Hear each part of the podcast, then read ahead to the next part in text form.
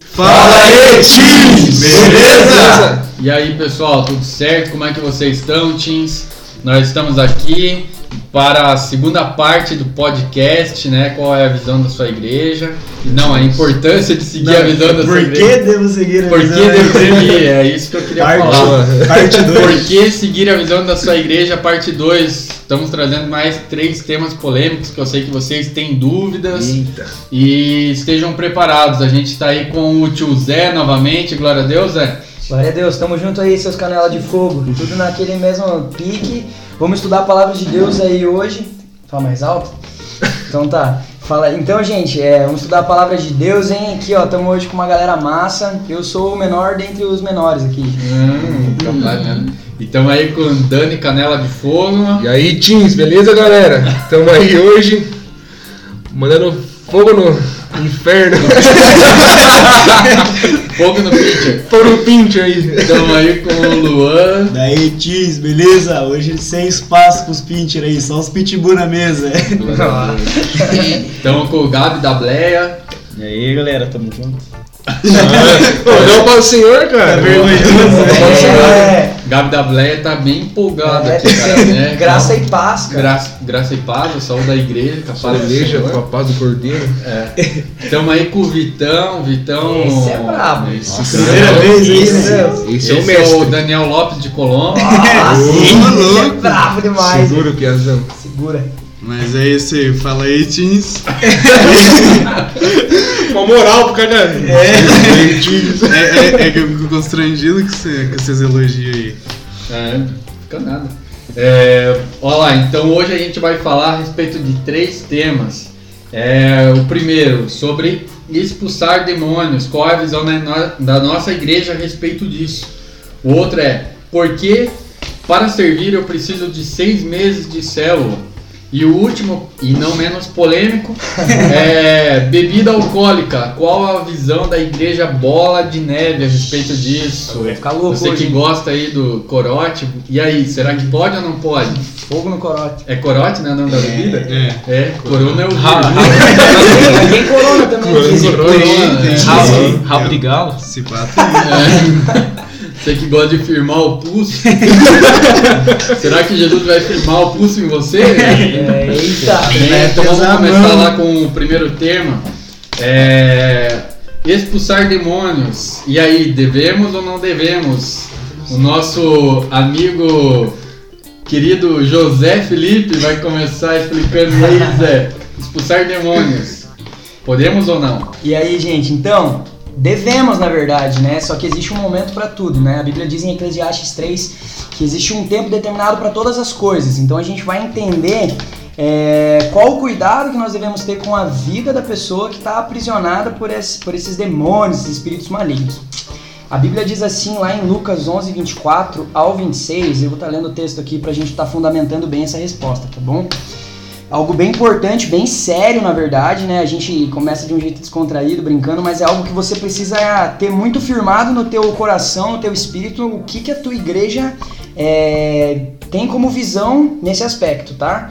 Então diz assim: quando um espírito imundo sai de um homem, passa por lugares áridos, procurando descanso e não encontrando, diz: olha, olha o que, que o demônio fala. Voltarei para a casa de onde saí. Versículo 25. Quando chega, encontra a casa varrida e em ordem. Versículo 26. Então vai e traz outros sete espíritos piores do que ele, e entrando passam a viver ali. E o estado final daquele homem torna-se pior do que o primeiro. Então presta atenção. Vamos, vamos para uma parte bem prática. Tá lá na igreja, tá rolando um, um- um culto lá avivado e tal. E uma pessoa, ela acaba manifestando ali, acaba caindo no chão, tremendo lá e começa a, a gritar, manifestar ali um, um- demônio. Sintoma Vocês já viram? Vira o braço, parece que tá tudo torto lá, começa a dar mortal, alguma coisa começa a acontecer. E aí, qual que é a- o nosso proceder como Igreja Bola de Neve, Colombo, o que, que a gente entende do Senhor? De amarrar, né? Tem um versículo na Bíblia aí, o Dani, você preparou esse versículo aí, Preparei Dani? aqui. Onde é que tá escrito? Ó, tem um versículo que diz assim pra gente amarrar o valente. Isso aí. É, não diz pra expulsar de primeira, né? Então vamos lá, vamos entender esse versículo lá, que é amarrar o valente. Lê pra gente lá, Dani. Tá lá em Marcos, capítulo 3, versículo 27, que diz bem assim: Ninguém pode entrar na casa do valente para roubar-lhe os bens sem primeiro amarrá-lo, e só então lhe saqueará a casa.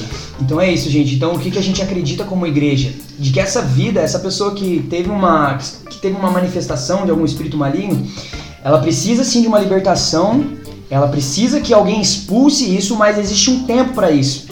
Então, para que essa pessoa é, ela seja acompanhada, ela seja cuidada, a gente amarra o valente, a gente faz uma oração, a gente ordena, na verdade, que esse espírito seja amarrado. E aí, depois que essa vida estiver frequentando uma célula, está sendo discipulada, está sendo cuidada, nós sabemos que, que essa pessoa está sendo cuidada de verdade ali, vida na vida, gente, um a um. E aí, aí sim essa pessoa passa pelo processo de libertação, que é, de fato, expulsar esses bichos aí no nome de Jesus. Saia. Então, assim, gente, se acontecer é, de alguém aí, tá no culto, tá rolando lá e aí manifestou, primeira coisa, tá? É, existem pessoas na igreja que, que estão aptas a isso, tá? Tem pessoas que têm experiência com libertação, pessoas que são ungidas para isso, né? Tem os diáconos, os presbíteros, as pessoas que são responsáveis por isso. Então você não precisa ir lá e achar que é o caça-fantasmas, o Ghostbusters. Sai em nome de Jesus, gente, não faça isso, tá bom? Deixa para as pessoas que, primeiramente, elas tenham um, um chamado, né, uma unção para isso, algo de Deus, um, um, elas são impelidas por Deus para isso, e elas vão ter um cuidado com essa vida, vão saber exatamente como proceder. Fechou? Alguém? Eu quero, é, a gente tem que entender que, esse, é, que é um processo, né? A, a vida ela vai chegar, às vezes, ali com um espírito e tal, é, que precisa ser expulso, mas essa vida ela precisa ser cuidada primeiramente. Então imagina que chega alguém ali com um espírito de, de vício, é, e aí vai expulsa, e aquela pessoa ela ainda não foi completamente curada, e no dia seguinte ela cai. E aí a Bíblia fala que volta aquele espírito com mais sete. Então aquilo vai se tornando uma bola de neve do mal. Então a gente precisa é, receber essa vida, cuidar dela, fazer com que ela é, mude os hábitos dela, é, né, aos poucos, através de um processo que ela entenda quem ela é, que ela não precisa mais desse vício. E aí aos poucos isso vai sendo é, liberto da vida dela, né? Então, embora a gente tenha recebido a autoridade de Jesus para expulsar demônios, a gente tem que ter uma certa prudência para isso. Não podemos sair por aí fazendo a torto direito sem ter uma certa prudência. Isso Amém? que eu ia falar, às vezes não precisa da imposição e do comando em si. Às vezes no caminhar da pessoa ali, na negação dela aos maus hábitos, ao que ela fazia, ao que aprisionava ela, cara, isso já vai sendo solto. A partir do momento que ela aceita Jesus, ela começa a caminhar e começa a viver, esses demônios já perdem a autoridade, já perdem o controle e eles se veem obrigados a sair porque já não estão mais recebendo, entre aspas, o alimento deles. Eles já não estão sendo mais alimentados e sustentados pelos pecados, então eles vão e procuram outras pessoas, outros lugares, outras casas que estejam vazias, porque aquela já foi habitada pelo Espírito Santo. Exatamente. É, conforme a caminhada com Cristo vai acontecendo, essa libertação também vai acontecendo, né? É, a libertação a gente tem que ver que é um processo, né, cara? Dia após dia. Um cara, por exemplo, que sempre vive em pornografia, cara, você vai ver que a libertação não é uma, algo que ocorre. Tem casos que ocorre de um dia pra noite, mas tem dias que é um processo, né, cara?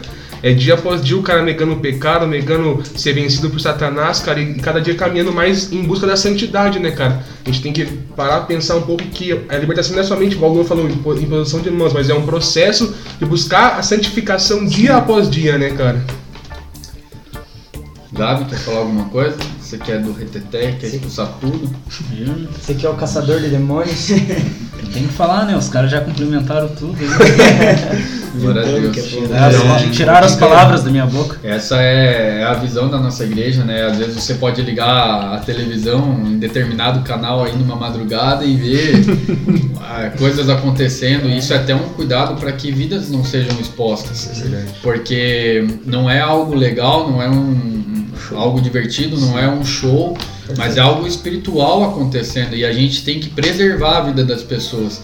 Então isso que a gente, é, que a nossa igreja tem essa visão, cara, é uma visão abençoadíssima, onde a gente é, tem a, a- o interesse de é, não expor ninguém. Né? Eu era uma pessoa mesmo que, cara, antes de ir pra igreja eu imaginava, cara, eu vou lá, vai, imagina se começa a, a manifestar umas paradas lá, tal, em mim, eu caio endemoniado, cara, eu tinha medo dessas coisas, é, e eu conheço pessoas que tinham medo disso, mas a nossa igreja, graças a Deus, a gente não tem essa visão para que isso aconteça. A gente não quer expor ninguém, nem ver ninguém é, sendo ri- é, ridicularizado, bem? Acho que a gente não- não- você não pode cair na- no pensamento de que nós não expulsamos. Não, sim, nós expulsamos, entendemos que é necessário, mas existe todo um cuidado e um processo para ser feito é, junto com essa, com essa libertação, junto com, com esse, vamos dizer assim, com esse, essa expulsão do demônio, né? Não é simplesmente o fato de expulsar. É um processo de libertação que essa pessoa precisa se submeter e um cuidado que nós precisamos ter com a vida dela. Nós expulsamos sim, mas na hora certa. Acho que o, o- a explicação aqui do Valente da Bíblia do Dani pode falar um pouco, quer falar um pouco, Dani? Da explicação ali de que a gente, tipo, não pode entrar direto na casa pô, de um cara fortão lá, um cara gigante, o cara, digamos, sequestrou umas crianças lá. O cara sequestrou umas crianças, tá lá, o cara fortão e a gente quer entrar direto, já dar um chute no cara e pegar as crianças. A gente vai tomar porrada, a gente vai apanhar e é a mesma coisa no mundo espiritual. Então a gente tem que amarrar esse cara forte e pegar essas crianças, né? Vamos colocar assim, mas essas pessoas, a gente amarra o demônio e pega essas pessoas para nós. A gente pega as pessoas e deixa ele ali. Porque se a gente tentar fazer as duas coisas ao mesmo tempo, lutar com o cara e resgatar as pessoas, a gente vai apanhar do cara e ainda vai perder as pessoas vezes dois. Porque ele vai olhar, pô, tentar entrar, vou chamar mais um cara aqui para tentar me ajudar, para ficar aqui, a gente fazendo essa guarda. E aí você deve estar pensando, né? E, pô, eu voltei do acampamento, tô cheio de Deus, será que eu já posso sair é, libertando pessoas tal? né? Será que eu já posso sair expulsando tal? Calma. Calma, pessoal, né? É um, é assim, é, você tem que entender que é uma batalha. Então, se você não tiver bem firmado em Deus, se você não tiver em santidade, se você não tiver com a tua identidade firmada em Deus, cara, pode acontecer é, retaliações aí na sua vida. Então, não saia, né? É, se metendo com coisas que você não conhece direito. Como o Zé falou, tem pessoas especializadas para isso. Nós temos ali é, uma galera que já tem uma maturidade espiritual é, definida, estudou, entende bem a respeito disso, está preparado, né? Então não saia se metendo com esse tipo de assunto. É, entenda primeiro, cresça em Deus, conheça é, Jesus, conheça Deus e com o tempo as coisas vão acontecendo na sua vida. Amém? Amém. Alguém tem mais alguma coisa para falar desse tema? Vitão? É, Ele tem. não, a gente- sabe, é que vocês não veem, mas a gente olha pra cara dele olhar, e assim, eu olhar, quero falar. ele tá segurando ali. Então, é que eu não queria falar por- porque eu achei que talvez meu comentário pudesse. Eu tô do lado do microfone. É, talvez meu comentário pudesse confundir um pouco vocês, mas eu vou comentar mesmo assim. É, em relação ao que o Lua falou lá no começo, que e o Dani também acabou complementando do, do processo que às vezes você não vai precisar dessa, dessa expulsão. É, só dando um exemplo para vocês poderem entender um pouco melhor. É, imagina uma casa e você é essa casa. E ali dentro tá tipo tudo zoado, entendeu? E o demônio tá ali fazendo uma festa na casa, sozinho. Aí você vai lá e expulsa esse demônio. Ele vai sair da casa e igual tá lá em Mateus 12, eu esqueci agora. Então aí, Matheus. Tá lá em Mateus 12. Se Dá, dá, uma, dá uma lida lá. Onde fala que quando você expulsa, é, a pessoa fica. a casa fica limpa. É Mateus isso? 12, 43, 45. Exatamente. A casa, a casa fica totalmente limpa e daí o demônio volta, daí tipo ele não acha mais ninguém pra entrar, então ele fala, vou voltar pra minha casa. Ele volta pra casa, encontra a casa limpinha pra ele dar outra festa. Daí ele vai lá e chama os amigos dele, chama mais seis, pra- mais sete pra vir com ele. E é basicamente isso. Mas quando você tá nesse processo de de estar ali se convertendo, vendo o que é errado, o que é certo, é, você acaba colocando Deus dentro da sua casa. E você, ele acaba limpando a casa. E onde Deus habita, o demônio não pode habitar. Então, se ele tá lá, o demônio tem que sair. Entendeu? É basicamente esse o exemplo que eu queria dar. É, é, é o carpinteiro, né? Fazendo a mudança lá dentro. ah, glória a Deus. Só o som que ele faz, é, Qual é o abre a som? porta e É, daí deixa- já era. Se Jesus bater, abre, que ele vai limpar tudo lá dentro, amém? Aqueles filmes lá, já viu aqueles filmes que tá tocando a festa, assim, chega o pai, ele desliga o som, assim, todo mundo já olha, Vai já embora, sai já vazado já. sai, é. Desse Levando, levando aqueles tonel de cerveja. É, já, tudo assim, é desse jeito. Exatamente. Glória a Deus, pessoal. Vamos pro próximo tema. Alguém tem mais alguma coisa? Então vamos pro próximo tema. É, vamos deixar o. Bom, vamos para esse aqui. É, por que para servir necessita de seis meses de célula? Por que, que para servir a gente precisa de seis meses de célula? Vamos falar aqui com o Luan, que é líder da célula Teams. Luan, vamos supor que entrou um Teams agora ali. Faz uma semana, ele foi no sábado lá e ele fala assim: Eu quero servir, Luan. Eu posso? É, cara, não é que você não pode. Por que, que eu não posso? Porque, para pra pensar comigo, um ministério é como um corpo. Ele é como uma união, ele é como se fosse. Você não tá ali, ah, é o boas-vindas, é o corpo boas-vindas. E uma pessoa que, cara, chegou agora, às vezes, cara, a gente tem que se analisar e tem que ser sincero. A gente, cara, cheguei uma semana na igreja, não tô, cara, é, santificado o suficiente para entrar no ministério. Eu posso acabar abrindo uma brecha e, cara, zoar com o ministério por minha culpa. A gente tem que começar a ser sincero nisso. Cara, seis meses de célula, pô, a gente já tá acompanhando, a gente já tá cuidando. Tá na Bíblia? Não tá na Bíblia, mas por que, que a gente segue? Porque, cara, com seis meses a gente já tem noção se você tá apto ou não. Tem gente que em seis meses começa a dar fruto, tem gente que em seis meses começa a voar. Tem gente que em seis meses, cara, ainda não nem lê a Bíblia, cara, não ora, não faz nada. Como que a gente coloca uma pessoa assim no ministério? Pra passar vergonha, pro cara não ir nas escalas, chegar o líder e falar, ô, você indicou o cara lá, o cara nem tá servindo. Então, seis meses a gente conhece as pessoas, é, pô, é metade de um ano, é muita coisa. Cara, é um convívio legal, é um convívio de intimidade. Quer falar, Zé? Tem uma pergunta pra você aí. Imagina assim, eu tô, sou a vida inteira da igreja, vida inteira de uma outra denominação. E aí eu vim pra igreja Bola de Neve Colombo, cheguei e eu lá eu servi a vida inteira no louvor. Eu oro todo dia, minha vida tá em ordem. Tô tomando a Santa Ceia, entendeu? Tô, tô em dia com Jesus. Tá tipo assim, tô, tenho, tenho Dando crédito. dízimo. Tô dando dia, tenho crédito na conta de Jesus. Eu quero servir. Eu servi a vida inteira no louvor. Por que, que eu preciso esperar esse tempo logo que eu chego no bola? Pelo mesmo motivo que a gente tá fazendo esses dois podcasts. Visão da igreja. Você veio, cara, adaptado e você veio com uma visão. Talvez na tua igreja, pô, pode tocar tal louvor, talvez você entre no bola e não pode. Talvez na tua igreja não podia tocar reggae no louvor, você entra no bola e pode. Aí os caras olham pra você, ô, vamos tocar um reggae, você olha e fala, putz, não sei nem a nota. Sei nem o que fazer na bateria aqui, tá maluco? Na Assembleia não tocava reggae. Com seis meses você cria essa identidade, bola de neve.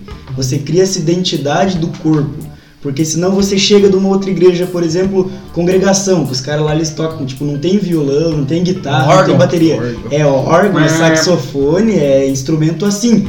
Aí você chega no bola e fala, quero entrar no louvor tocar órgão. Cara, não tem órgão no bola de neve. Você vai, pô, seis meses você olha e fala, ah, vou pro teclado, né? Vamos se adaptar aí. e, cara, nesses seis meses você se adapta à identidade da igreja. Alguém quer falar alguma coisa aí? Perfeito. Não. Eu tive até dois casos na minha cela que duas pessoas que eram de de outra igreja, cara, os caras nasceram na igreja e sempre foram assim, né, cara? E eles chegaram e falaram, Dani, eu quero servir, cara, eu quero servir. Eu falei, cara, vamos esperar um pouco, né? Eu queria conhecer. Tudo isso é uma questão de cuidado, na verdade, né, cara? A pessoa chegou e falou, não, Dani, quero, eu cara, vamos esperar. Eu quero, eu quero fazer umas- algumas per- perguntas pra você, cara. Eu comecei a perguntar, cara, o que você entende sobre adoração? Aí eu vi o cara respondeu mais ou menos, eu falei, cara, vamos começar a tratar isso primeiro, primeiramente questão de adoração. Aí eu fui, comecei a cuidar do cara, comecei a explicar o que é adoração na igreja pro cara, como que funcionava no bola de neve. E assim foi indo, cara. Tipo assim, não ficou seis meses, ficou três meses. Aí eu vi, cara, ele tá apto, ele entendeu o que é a visão, entendeu o que é o bola de neve, como que funciona o louvor, a adoração, entendeu o que é santificação. E aí que eu liberei ele. Então tudo isso é uma questão de cuidado, sabe? Até voltando ali por seis meses, eu até tenho um testemunho assim, que quando eu entrei na igreja, eu vim de um, um pós um pós-tempo ali de, de depressão, cara. Eu chegar na igreja quebrado, arrebentado. E a primeira célula que eu fiz foi a célula do Marcão, cara. O pastor Marco hoje, né, cara? Campo Magro lá. Salve, Marcão. Salve, Marcão. E até esse tempo assim ele me ajudou muito, cara. Ele teve que quebrar muitas coisas na minha, dentro de mim, cara. Algumas questões, questões que eu tinha acerca da igreja e tal. Que eu, não- eu, eu sempre na- nasci na igreja, mas teve um tempo que eu, que eu saí, cara, desviei. E é aquele cara famoso revolucionário, né? Que queria acabar com a igreja, né, cara? Rebeldão. Rebeldão, né? Tal do feiticeiro. Tal Você feiticeiro. Vai, ó, a gente tá falando de rebeldia. Você que não ouviu o parte 1, vai lá, você tá em pecado se não viu a parte 1. Verdade, Você cara. não tem parte comigo. Então tem vai lá, né? vai lá na parte 1. Você não tá entendendo nada. Não, cara. você tá boiando, mano. Mas então, Tá ó, vai lá, aproveita que ele tá falando de rebeldia, que vai na parte 1, a gente fala bem a fundo sobre pecado de rebeldia, tá lá em 1 Samuel, você vai, você vai se fundamentar bem nessa área. Continua aí. É Dani. verdade, eu era um cara muito rebelde, o pastor Marcão veio, cara, me tratou no laço ali. E, cara, depois de um tempo assim, ele viu, Dani, você quer servir, cara? Achei que você tá pronto, agora você foi tratado, você foi arrebentado, moído. Brincadeira. Pronto agora, agora. Marcão é um pastor amoroso, mas sabe verdade. puxar firme, cara. Glória a Deus, eu não vi esse cara. E depois passou um tempo assim, me ajudou em várias questões, cara. Em questão de ser rebelde, cara, de compromisso. Era um cara que não tinha compromisso nenhum com o horário, com as coisas da igreja, cara. E o Marcão chegou assim, cara, você quer servir? Você vai ter que ser com- vai, você vai, vai ter que ter compromisso primeiro, cara. Isso foi o que me arrasou, mas foi o que me faz, mais me fez crescer, sabe, cara? Então, toda essa questão de seis meses, o cara entrou agora veio de outra igreja, tudo uma questão de cuidado, cara. Então, a gente pode entender isso, cara. É uma questão de cuidado, é amor às vidas, né, cara? Quer citar aquela frase lá? A gente não quer o teu, a tua mão, a gente quer o teu coração, É primeiramente, aí, cara. Gente, E assim, eu queria dar um, dar um exemplo da minha vida, né? É, eu, eu tive uma experiência de, de uma outra denominação, onde era aquela igreja da oportunidade, sabe? Tipo assim, você chega, pede oportunidade, e eu servi sempre no louvor, e era assim, você chega e pede oportunidade, e aí eu quero cantar uma música, então vai lá, sobe lá. E aí vem outro cara, sei lá da onde, não, eu quero cantar, ah, sobe lá. E aí, é, eu acostumei, na verdade, a estar servindo, a estar tocando todos os cultos. Todos os cultos. E se eu não estivesse tocando, era, eu era mal visto, assim, a galera olhava achando que eu tava em pecado, entendeu? Se eu queria receber o culto, se eu queria ficar sentadinho ali, não existia isso. Eu precisava estar servindo toda semana. E quando eu cheguei no bola, eu cheguei, tipo assim, com, com várias coisas pra tratar, igual o Dani falou, eu também vim com várias questões de rebeldia, de. de ixi, era, era muito complicado. E aí eu fiquei oito meses, não fiquei seis, eu fiquei oito meses sem servir, porque eu entendi que eu precisava ser tratado, eu precisava que Deus me ministrasse antes que eu pudesse ministrar alguém. Então, o que, que esse tempo que você não vai estar servindo no ministério representa? Representa uma jaula, uma algema, meu Deus, estou preso, preciso esperar. Não, é um tempo de você aproveitar, sabe? Aproveita para você estar sendo cuidado nesse tempo, para você estar aprendendo sobre a visão da igreja nesse tempo, para você estar aproveitando, para você estar é, recebendo os cultos mesmo, ouvindo a palavra e, e quando for o teu momento de servir, quando chegar a hora, Aí Deus vai te usar, você vai cansar de tocar, você vai cansar de servir nos ministérios, você vai ver que, o, que a pegada é bruta, mas enquanto isso, deixa Deus te tratar. É, para ilustrar isso que o Dani, o Zé e o Luan eh, comentaram, né, sobre tratamento, esse tempo de, de tratamento, é só você imaginar um corredor. Vamos supor que por muito tempo ele carregou uma mochila cheia de peso, colocou peso nas pernas e está correndo. Cara, ele está carregando fardo que não era para ele estar carregando. Né? O cara acaba se machucando, é, acaba, sei lá, tendo uma contusão ali no, no- na coxa. E, cara, o cara vai ter que ter aquele tempo de repouso, cara, de, de tratamento, de fazer tudo bem certinho, né? Às vezes fazer uma fisioterapia. Cara, e é isso, você tem que é, se estabilizar, cara, sentar um pouco, receber essa- esse tratamento, essa cura, né? Às vezes um machucado ele pode ser sarado é, em questão de semanas e algumas lesões podem durar meses de tratamento. Então a gente tem que ter essa consciência que é tudo um cuidado, porque daí quando você tiver apto, o cara vai olhar e falar, não, você pode voltar a correr agora, vai embora, quer fazer uma maratona, vai com Deus, amigão. Né? E é mais ou menos por aí, assim, ilustrando, né? E é um cuidado tanto com a tua vida quanto com a vida da igreja. Né? A gente é, precisa conhecer as pessoas que a gente coloca para servir. Às vezes você deve pensar assim: ah, mas eu vou servir na zeladoria, limpando as cadeiras, eu não vou estar edificando ninguém. Cara, vai sim. O servir é precioso, indiferente do que você esteja fazendo. O servir é precioso. Então, esse cuidado que tem com a vida é um cuidado com a pessoa que está servindo, mas também com aquele que vai receber o servir. Você já pensou se um dia você vai fazer uma cirurgia e aí você tá deitado na maca lá, vem um e fala assim: Porra, me formei ontem, essa é a minha primeira cirurgia. Ah, mas você já tem prática? Não, ainda não, né? É a a prim- primeira. primeira vez. Cara, você ia gostar de receber o tratamento dele? É, você ia deixar que ele cortasse você, mexesse em você? Cara, a gente tem que cuidar com as pessoas que vão estar servindo. O servir é importante. Existe um peso espiritual, existe é, algo é, muito além do que a gente pode ver com os olhos no servir. É, então, assim, a gente não pode simplesmente colocar qualquer pessoa para ministrar um louvor, ministrar uma palavra, qualquer pessoa para ser um atalaia. A gente precisa conhecer a pessoa. É um cuidado com o corpo, com a igreja. Amém? Amém. É, eu quero dar um engate um pouco no que o Zé tava falando e dar mais, um- na verdade, é mais uma dica do que é um ensinamento, enfim. É, não tratar esse tempo de seis meses com ansiedade.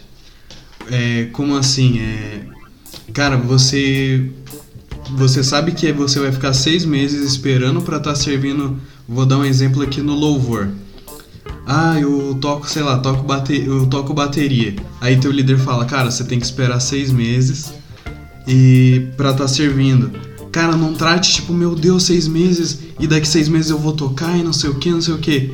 Cara, trate esses seis meses como um tempo de ensino, um tempo onde você vai estar praticando, como o Dani ele falou, cara, tá aprendendo o que é o louvor, o que, como que o Bola de Neve atua no, no louvor é, em relação ao reggae e tal, entendeu? A visão do bola em relação ao louvor. Isso serve para todos os ministérios, como o áudio. É, cara, colar em alguém do áudio e, e fala, mano, como que mexe nessas paradas aí, porque quando eu vim servir, mano, eu quero ser o melhor que servindo. É, igual eles estavam falando ali, mano, a gente quer o seu coração, não a sua mão. Então é basicamente isso. Amém. Glória a Deus. Pessoal, Deus. vamos pro próximo tempo.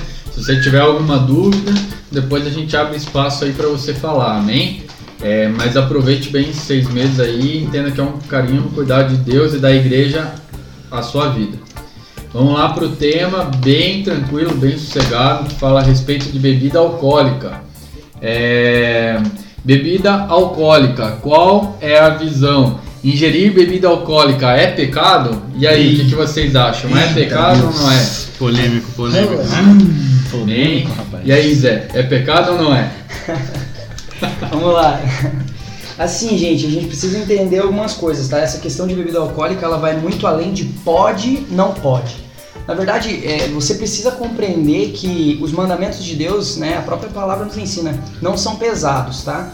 Então a gente precisa ir- mais profundamente do que pode e não pode, tá? A Bíblia não é um livro de regras. A Bíblia é um livro de princípios, tá bom? Então dificilmente você vai conseguir compreender um princípio de Deus se você ficar preso nisso. Pode ou não pode? Pode beber ou não pode beber? Mas a Bíblia não fala e tal. Então a gente vai compreender o princípio por trás da bebida alcoólica e as implicações que o uso dela pode causar para a tua vida. Então, é pecado, Zé, ingerir bebida alcoólica? Não é pecado. A gente não pode afirmar é pecado, não, vai pro inferno. Não. Mas a gente precisa ir muito mais a fundo nessa questão. Primeira coisa, é, vamos pautar. é, eu vou pautar o meu raciocínio no versículo de 1 Coríntios 6,12, tá bom? Diz assim, ó. Tudo me é permitido. É o apóstolo Paulo falando, tá bom? Então tem peso na palavra aí. Tudo me é permitido, mas nem tudo convém. Tudo me é permitido, mas eu não deixarei que nada me domine. Então o que, que o apóstolo Paulo está dizendo? Me é lícita todas as coisas. Tudo me é lícito, mas será que me convém? Será que ingerir bebida alcoólica convém para tua vida, querido? O que, que você acha? Vamos lá, vamos ver como é que são é, as pessoas que ingerem aí bebida alcoólica. Quando a gente vai, por exemplo, carnaval, vamos ver como que é o carnaval. As pessoas dirigem embriagados e tal, e o número de mortes devido a pessoas que sofrem acidente alcoolizado sob o uso de álcool é muito maior e os acidentes são muito mais graves. Sim ou não?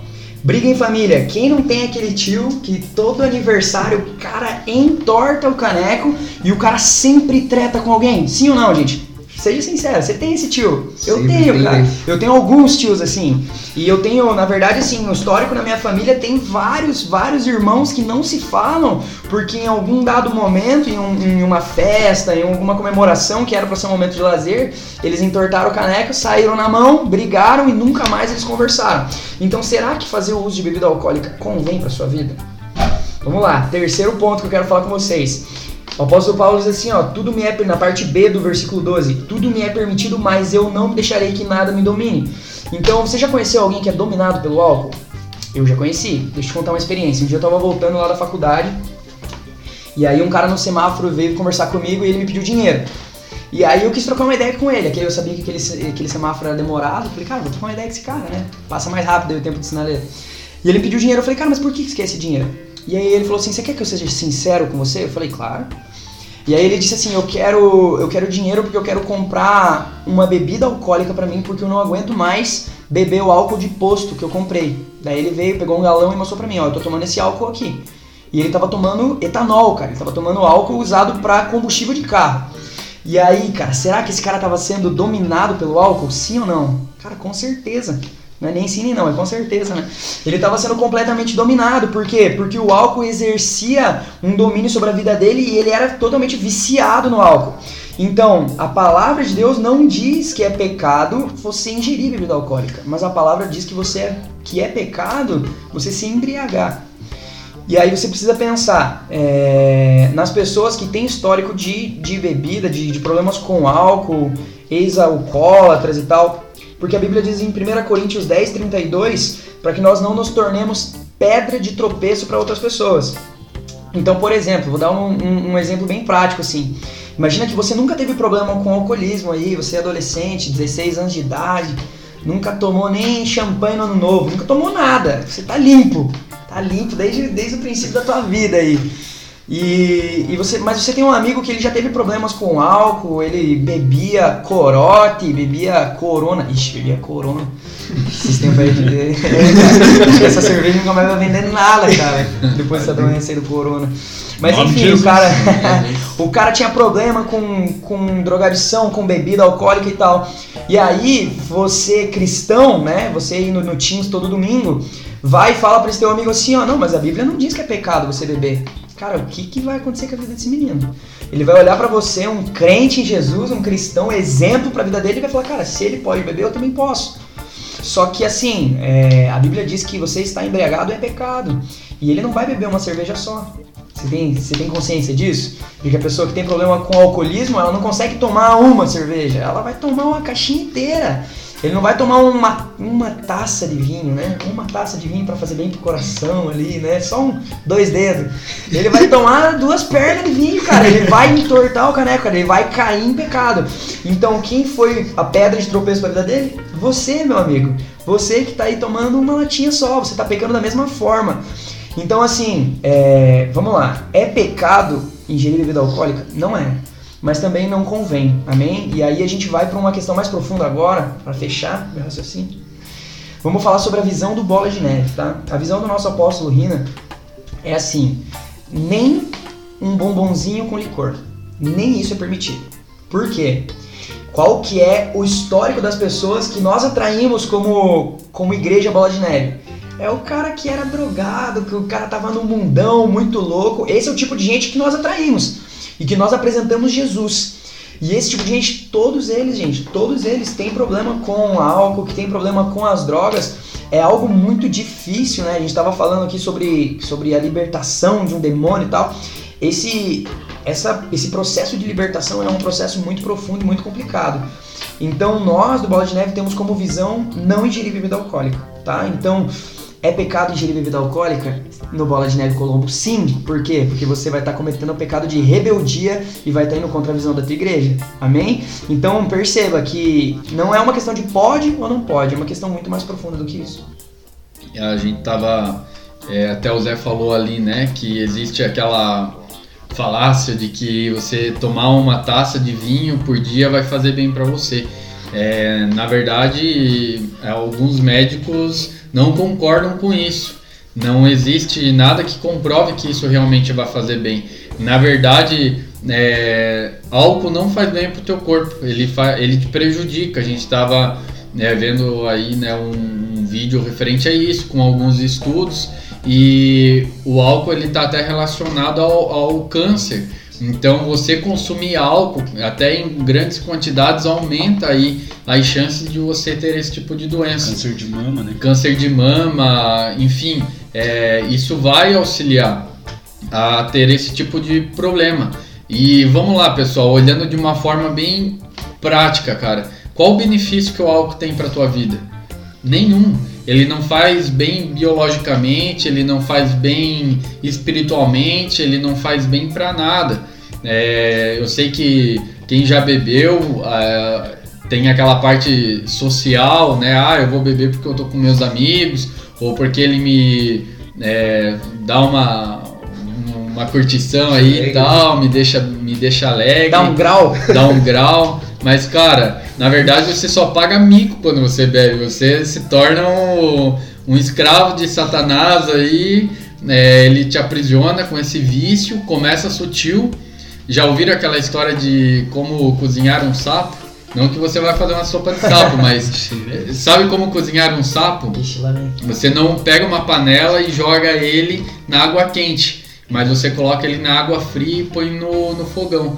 Aquela água vai esquentando e ele nem percebe. Quando ele vê, ele já cozinhou. Porque é sutil aquilo ali. Então, às vezes, é, vem alguém e te oferece um golinho, dois golinhos. Ah, toma aqui esse champanhezinho, não vai fazer mal, é final de ano. Toma só a espuminha da cerveja. Quem aqui o vô e a avó nunca deram a espuminha não, da a cerveja, espuminha, né? A espuminha não, mas meu pai molhava a chupeta na cerveja e dava pra é... Misericórdia, cara. E começa assim, cara, começa sutil. É, é, você não percebe. Quando você menos vê, você tá bêbado, vomitando e chega em casa nem sabe como. É verdade. E, e existe também um histórico familiar.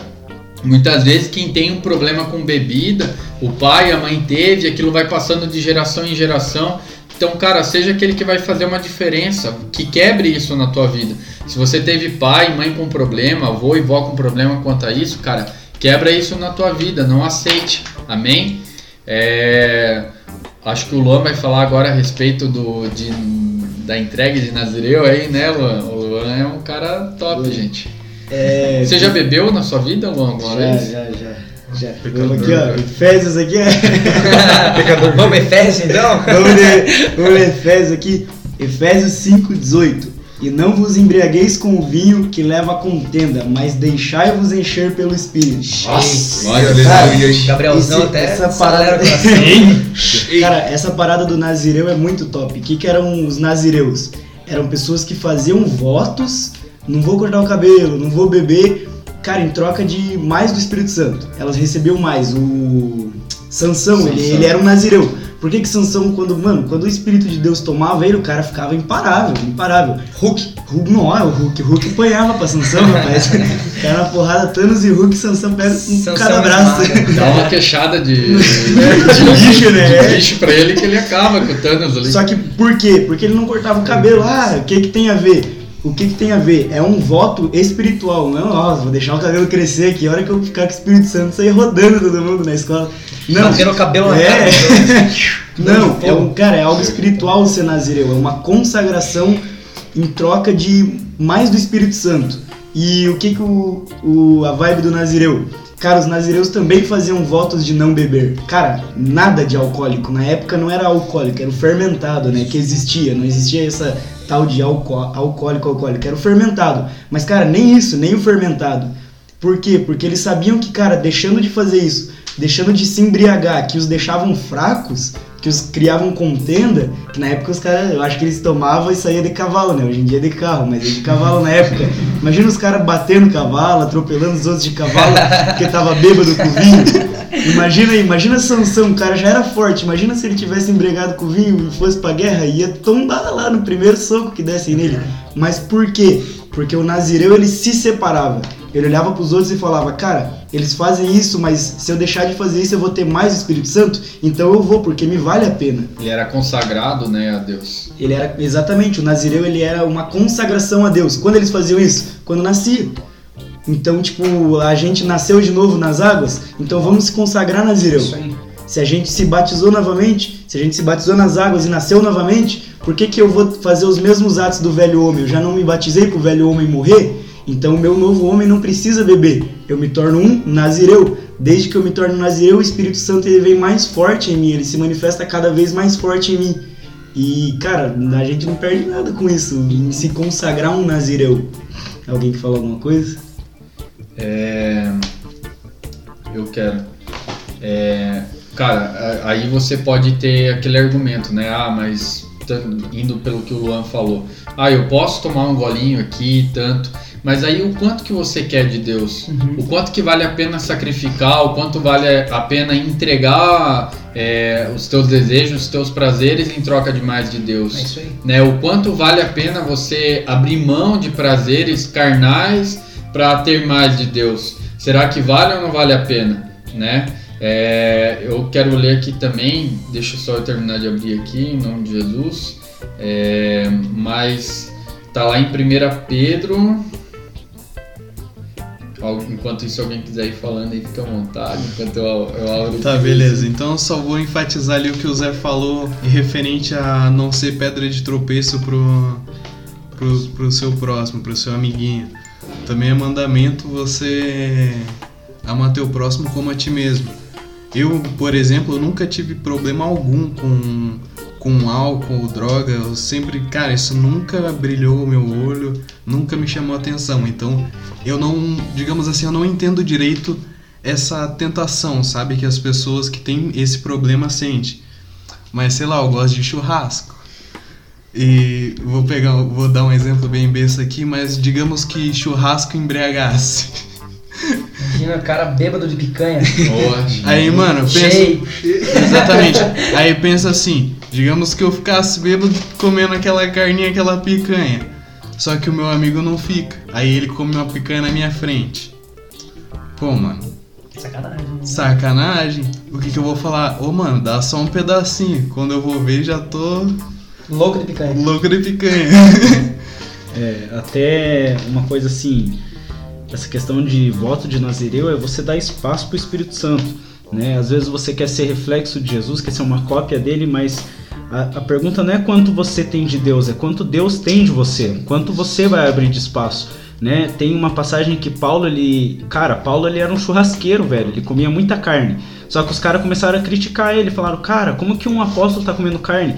O que, que ele fez? Cara, ele parou de comer carne para que os caras não é, caíssem em murmuração, não ficassem com uma visão errada. Então ele abriu mão daquilo que lhe agradava. Cara, não era pecado comer carne, era normal. É que nem hoje comer arroz e feijão. Só que ele abriu mão daquilo por amor ao próximo dele. E isso, cara, abre espaço pro Espírito Santo de uma forma tão grande, cara, que quando você vê, você tá refletindo ele de uma forma extraordinária, cara. Eu acho que isso volta no que a Bíblia trabalha com princípios, né? Tem muita coisa que não tá escrita. Tipo, ah, não xingueis, não seis racistas. Não faleis palavrão. Não faleis palavrão. não tá escrito, mas você vai no que? No princípio do amar ao próximo. Se, se você ficar bêbado e pegar um carro, corre o risco de você ferir outras vidas e a sua, você tá quebrando um princípio. Então você tá em pecado. Ah, o beber não é pecado, mas o que acarreta após a embriaguez é pecado. Sim que é a falta de, de empatia com o próximo, porque, meu, você bebe, você pode fazer mil e uma coisa que, cara, você não tem nem noção do que você tá fazendo. É verdade, e olha aí para a sociedade, né? Quantas famílias às vezes são destruídas por causa da bebida. É como a gente tava falando, não existe vantagem nenhuma no álcool. E até socialmente falando, não existe, cara. Quantas famílias são destruídas? Talvez você que está ouvindo é, vive ou conviveu com esse problema né? Eu convivi com isso. Eu, eu tenho uma pessoa da minha família que ela tem problema com isso, com isso. Então a gente não pode, cara, de forma nenhuma, nem às vezes colocar vinagre numa salada, porque aquilo ali, aquela pessoa tá tão presa a esse vício de alcoolismo que se você colocar um vinagre numa salada, ela vai sentir vontade de voltar a beber. Uhum. Então é um vício, cara, que escraviza, não faz bem para ninguém. E o versículo que eu estava tentando achar aquela hora e achei aqui. Uh, achei. É, não, já tinha achado, mas o Luan não parava de falar. é, tá lá em 1 Pedro 2,9. Vocês, porém, são geração eleita, sacerdócio real, nação santa, povo exclusivo de Deus, para anunciar as grandezas daquele que o chamou das trevas para a sua maravilhosa Aleluia. luz. Cara, então entenda quem você é. Que você é um povo exclusivo de Deus, você é separado, você é uma nação santa, né? É, Você foi tirado do mundo, da- das trevas, para viver a luz. Não é porque o mundo faz, porque o mundo pratica, porque o mundo tem esse hábito, esse costume que você tem que fazer. Pelo contrário, você tem que andar na contramão do que eles, do que eles falam. Você tem que fazer o, o extremo oposto disso. Porque você não é, como dir- diria a sua mãe, você não é todo mundo É isso aí. né? Você é uma, é uma geração se- é, santa, eleita, separada por Deus, amém? Dani, quer falar mais alguma coisa a respeito disso? Não, acho que é isso mesmo que vocês falaram, tá bem embasado ali. E glória a Deus. Glória a Deus, se depois disso tudo você ainda tiver vontade de beber, chama a gente que a gente vai orar e vai expulsar. Ô, Vai. fazer esse álcool aí evaporar com o fogo de. Deus. Mas assim, como tudo nessa, nessa vida, né? eh, Quando a gente se achega a Deus, a gente chega de uma forma com vícios que às vezes uns são mais difíceis do que outros para sair.